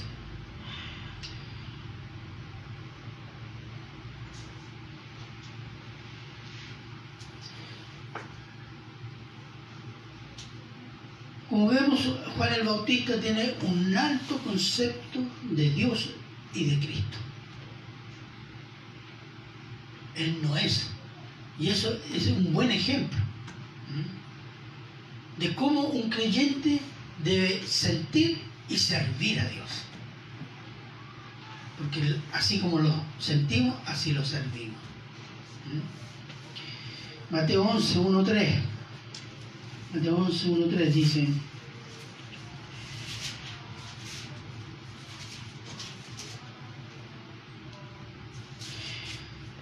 eh, Juan el Bautista en la cárcel. Y como todo judío, ¿qué esperaba? Había sabido de los milagros y las multitudes seguían a Jesús, pero estaban esperando algo. Mire, cuando Jesús terminó de dar instrucción a sus doce discípulos, se fue de allí a enseñar y a predicar en las ciudades de ellos. Y al oír Juan en la cárcel los hechos de Cristo, le envió dos de sus discípulos para preguntarle, ¿eres tú aquel que había de venir o esperamos a otro? ¿Por qué tiene duda Juan? Porque todo judío creyente que esperaba el Mesías, templo, declaración del reino. Pues hoy día los judíos ortodoxos, ¿qué dicen? El Mesías viene. ¿Cuál es la condición para que venga el Mesías? El templo. Por eso ellos tienen todo preparado. Porque es el, el momento que construyamos el templo, donde tiene que estar el templo, donde está la mezquita normal, el Mesías viene. Ellos todavía están con este, con ese esquema. Entonces de ahí viene la duda de Juan. No he visto eso. ¿Y cuál es la respuesta de, eh, eh, del Señor Jesús? Mire, lo que le dice. Respondiendo Jesús le dijo, id, haced saber a Juan las cosas que oís y veis. Los ciegos ven, los ojos, los cojos andan, los leprosos son limpiados, los sordos oyen, los muertos son resucitados y a los pobres es anunciado la buena nueva. Eso está en Isaías. Eso es el anuncio del reino. Todos los milagros que hizo Jesús fue para demostrar que era el rey que proponía el reino y que ofrecía el reino a quién? A Israel. Entonces le dice, Juan, esta profecía se está cumpliendo. Soy yo el que debe venir. Ahora, no se están cumpliendo como ellos lo esperaban, pero se están cumpliendo, dice. Indudablemente el propósito de Dios y el plan de Dios no podía llegar y decírselos. Pero bueno. Ahora, ¿por qué Juan el Bautista está en la cárcel? ¿Por anunciar el reino? Sí, en parte sí. Pero sobre todo por acusar públicamente al rey. Herodes, ¿de qué? De adúltero. ¿Se imagina usted la iglesia predicando, diciéndole al presidente, a los diputados y senadores, drogadictos, fornicarios, homosexuales, viciosos, lujuriosos, indecentes? No, este hay que meterlo en la cárcel, está loco, en un psiquiátrico. Y venían otros hermanos, tú no puedes predicar así, pues, hermano, tú no tienes amor. ¿Mm? Pero eso es. Ahora, veamos por ejemplo Mateo 14, 1 al 5, por favor. Si alguien puede estar ahí.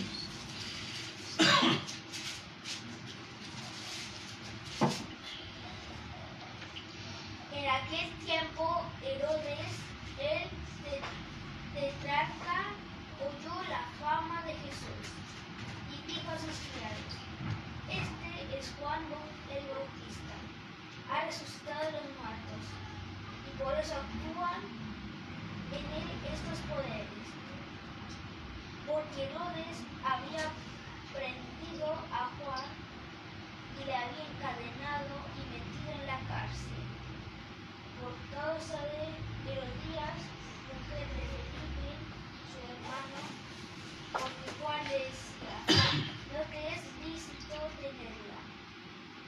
Herodes quería matarle, al pueblo porque tenían a Juan por profeta. Amén, está bien ahí, gracias. Dice, cuando Herodes escuchó de Jesús, dijo, "Mm, este puede ser Juan, pero Juan ya lo maté. Y dice, ¿y Juan por qué lo mató? Porque lo acusaba públicamente. Esa no es tu mujer, es la mujer de tu hermano. ¿Mm? Y la mujer y, Juan se enojaron y murió. Porque había una, una, ¿cuánto se llama? Una profecía entre los judíos que decían que el Mesías vendría al momento que en Judea hubiera un rey gentil. Y Herodes no era judío, era descendiente de Esaú, ¿Mm? era gentil, ¿Mm? edomita le llaman. ¿Mm? Eso por un lado. Por otro lado, era inconcebible para Juan que Judea fuera gobernada por un gentil que además estuviera en fornicación. Decía, esto es inconcebible. Somos el pueblo de Dios. ¿Y consecuente con qué? ¿Mm? Con los mandatos de Dios, con la ley de Dios. ¿Mm? Amonestó públicamente a la autoridad. Y pagó con su vida. ¿Qué se diría ahora? Hermano, dígalo en otras palabras. Lo importante aquí es que sigamos predicando el Evangelio. No diga palabras duras. ¿Mm? ¿Cómo se le ocurre a usted decir que la homosexualidad es pecado? Prediquemos el Evangelio. ¿Sabe lo que dijo Martín Lutero? ¿Mm? Porque este problema existía, ha existido siempre en la iglesia. ¿Mm? Martín Lutero dijo, cuando hay un pecado que es la batalla principal y la iglesia no lo está predicando en contra de ese pecado, la iglesia ha fallado todo. Y así ve. Pero bueno, pagó con la vida la predicación del reino y la obediencia a Dios, a los mandatos de Dios. Juan el Bautista no solo tenía en alta consideración la persona de Jesús en lo privado y en lo público, declarando lo más poderoso, sino que estaba dispuesto a ser humillado por él también. ¿Se da cuenta cómo era este hombre? Veamos Juan 3, 27 al 30, por favor.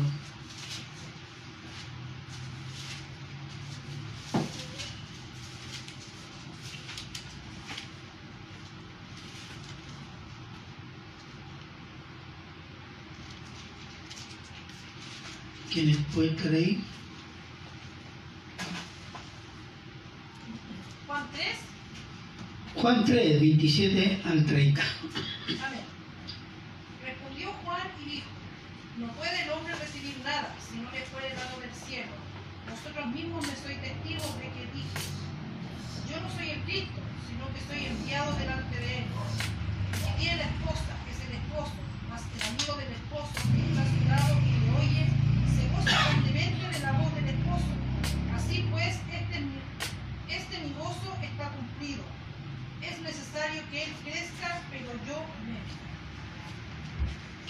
increíble. ¿eh? Si este pudiera decirlo un pastor que tiene una iglesia o sea, grande, es necesario que yo decrezca y que otro tome el mando de esto. Y a veces es una gran prueba para los pastores, cual que el Señor los saque del ministerio. ¿Por qué? Porque se demuestra dónde está puesto su corazón, porque a veces el corazón de los pastores está puesto en el ministerio, no en Cristo, no en servir a Cristo. ¿Se fijan? Y él dice, mire, es necesario que él crezca, que Cristo, y yo disminuya. Eso habla de un entendimiento de corazón, de mente, del rol y la ubicación de él en el plan y el programa de Dios en ese momento. Y eso habla de un hombre lleno de Espíritu Santo, cuyo único propósito es dar la gloria al Señor. Y en Lucas 1, perdón, 1.36. Ahora, en su humildad, él nunca apeló al hecho de que eh, era medio pariente de, del Señor Jesús. No, así, bueno, nos conocimos, tú sabes, eh, nuestras familias son parientes, como diciendo, algo de él tengo yo. ¿eh? Mira lo que dice Juan 1.36. Solo leo este versículo. Y aquí tu parienta, el arcángel hablando a María. Tu parienta Elizabeth, ella también ha concebido hijo en su vejez. Y este es el sexto mes para ella, la que llamaba estéril. Elizabeth y Zacarías, que son los padres ancianos de Juan el Bautista. Y después en el 40 y 42 dice, y entró en casa de Zacarías y saludó a Elizabeth, María. Y aconteció que cuando oyó Elizabeth la salutación de María, la criatura saltó en su vientre y Elizabeth fue llena del Espíritu Santo. ¿Por qué fue llena? Porque la criatura dentro del vientre fue llena del Espíritu Santo. Yo escuché una vez un cura católico que quien daba el Espíritu Santo era la Virgen María y mostraba este versículo. Pero se equivocó porque la Virgen María llevaba al Mesías. Y era él el que dio el Espíritu Santo. ¿Mm? A Juan el Bautista. ¿Mm?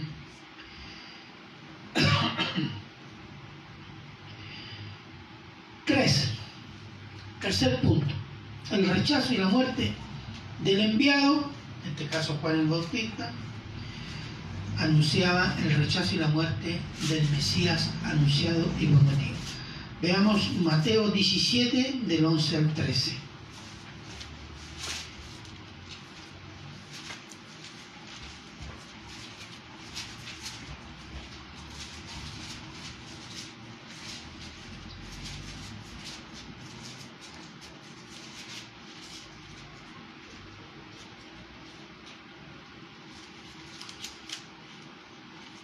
Mateo 17, 11 al 13.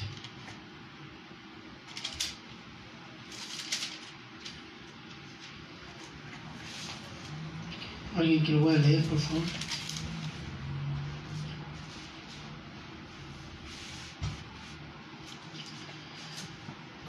Amén. Ya. Amén.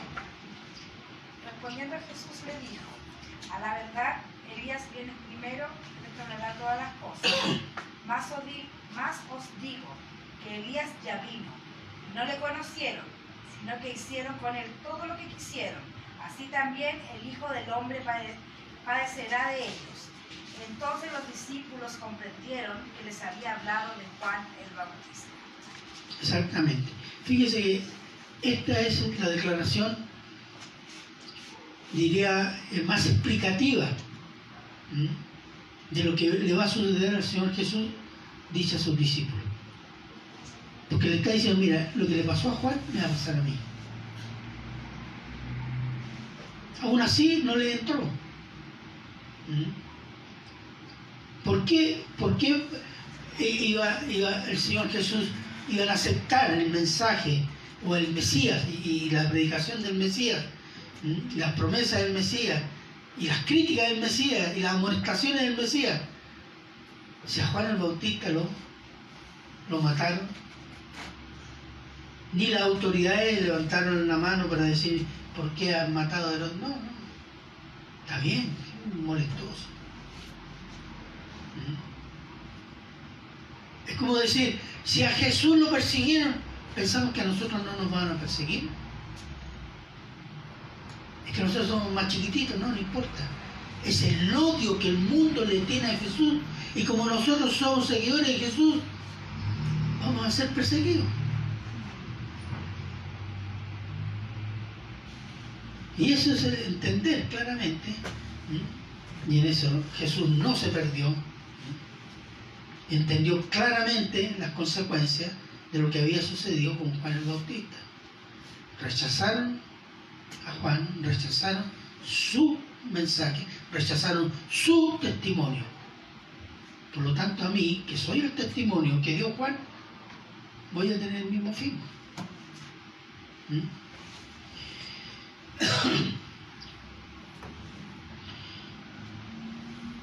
Mateo 21, 23, 27 dice, el Señor Jesús hace una pregunta que los acusa directamente. ¿Mm? Y yo la elegí porque es muy sabio, muy... El Señor Jesús es de una sabiduría, eh, no habla solo de conocimiento, sino, digamos, de una aplicación ¿Mm? eh, de lo que sabe eh, perfecto. Miren, cuando vino al templo, los principales sacerdotes y ancianos del pueblo se acercaron a él mientras enseñaba y le dijeron, ¿con qué autoridad hace estas cosas y quién te dio esa autoridad?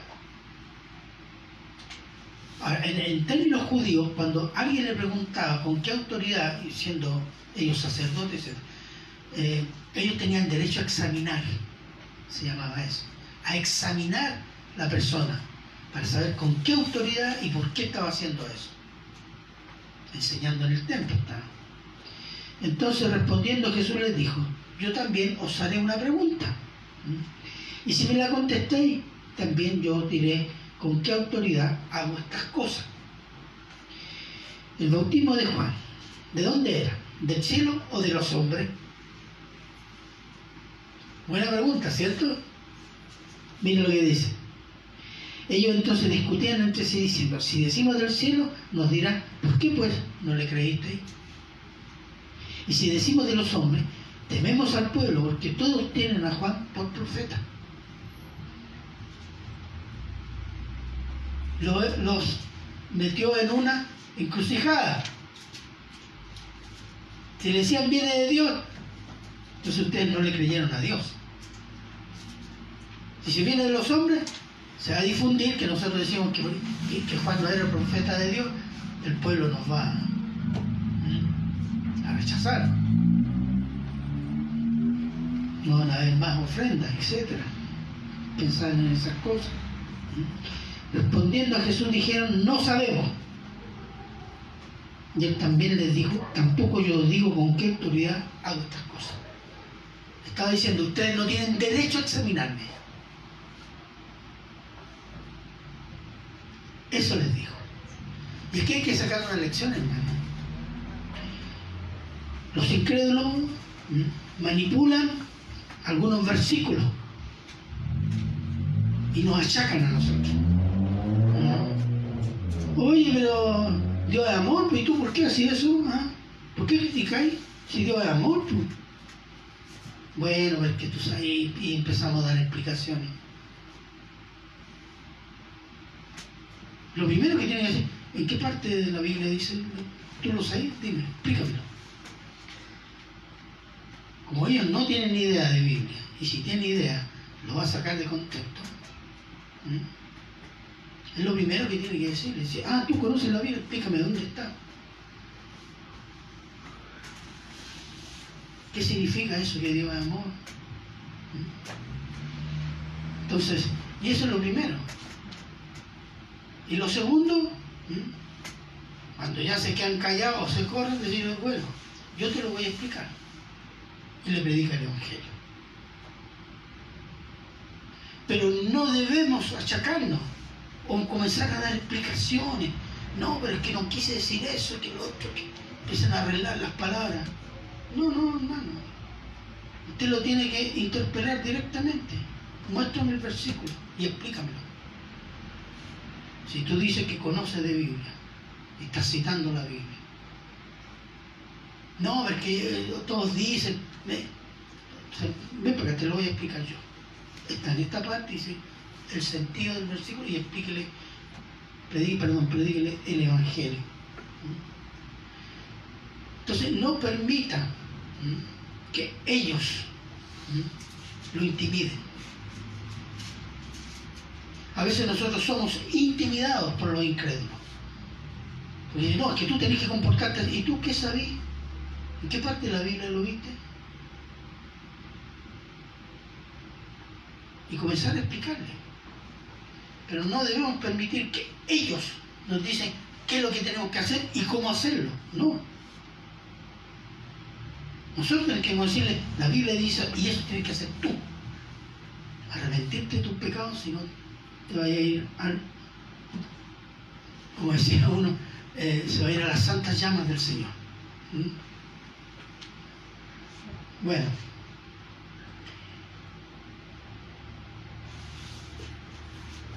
Ahora, generalmente el incrédulo cuando dice eso, le está diciendo al creyente, yo soy mejor que tú sin creer en Dios. Ese es el fondo. Yo puedo ser mejor que tú sin creer en Dios. Y cuando nosotros nos achacamos y pues estamos dando la razón. No, hermano. Use la palabra sabiamente. Pida la conducción del Espíritu Santo. ¿Para por qué? Para predicarle y mostrarle el pecado de él.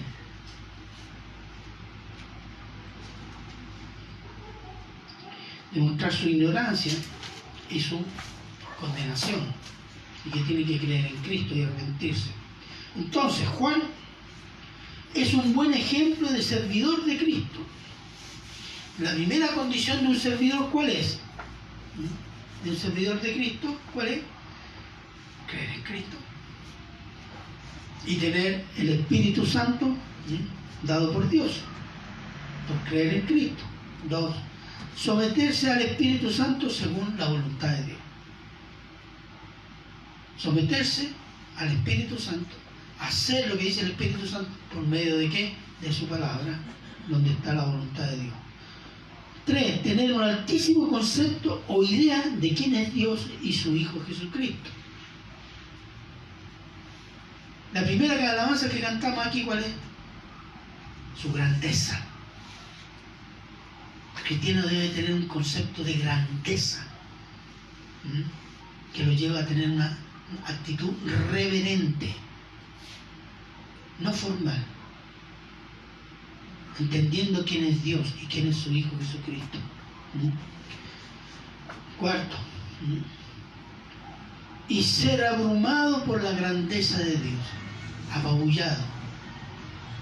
Estoy, como decir, confundido así, tan grande que ¿por qué el Señor me, me hace ver estas cosas? Y ahí comenzamos recién a entender quién es nuestro Dios. Servir la voluntad de Dios a costa de la propia comodidad, como lo hizo Juan, Juan el Bautista. ¿Cómo servía él? Predicaba en el desierto. Él no buscaba el teatro, sonido, y la musiquita para que la gente se caiga al suelo. Él predicaba en el desierto, a voz. Y andaba vestido de piel. Ese era un rústico, era un campesino. Medio bruto era. A costo de la propia comodidad. Segundo, a costo de la propia humillación. Y en eso es un ejemplo, Juan. exaltó a Cristo y dijo yo debo disminuir y él debe crecer. Y tercero, servir a Dios a costo de la propia vida. Si amonestar la autoridad, si predicar el Evangelio me va a significar costos, pero es el mandato de Cristo, tengo que hacerlo. Juan dio testimonio de la luz, que es Cristo, y lo hizo de palabra, y su vida y actitud dan testimonio de ser un servidor que honraba la voluntad de Dios para su vida. Y esa voluntad era dar testimonio de la venida del Mesías. Es un muy buen ejemplo de servidor. Amén. Amén. Oremos. Padre, Padre bueno, eterno, misericordioso Señor, te damos gracias Señor porque podemos extraer de estos versículos de historia el ministerio y la obra que usted hizo por medio de Juan el Bautista, Señor. Gracias, Señor, por su obra, gracias por este hombre, gracias, Señor, por el Cristo que usted nos ha llevado a él, Señor, para que podamos conocerlo, amarlo, seguirlo y poder imitarlo. Gracias, Señor. Se lo agradecemos en Cristo Jesús. Amén. Bien, hermanos. Eh, eh, portería. Pasamos a la ofrenda.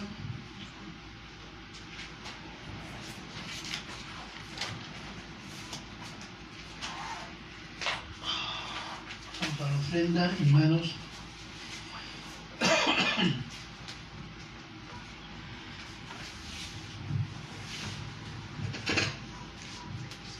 Eh, Padre Santo, Señor Jesús, le damos gracias por este día. Gracias, Señor, eh, por poder llegar, Señor, a, a la iglesia, escuchar su palabra, Señor, eh, estar con los hermanos, Señor. Le pido que bendiga las ofrendas, Señor, bendiga a cada uno de los hermanos que en este día puede ofrendar, Señor. Gracias porque nada nos falta, Señor.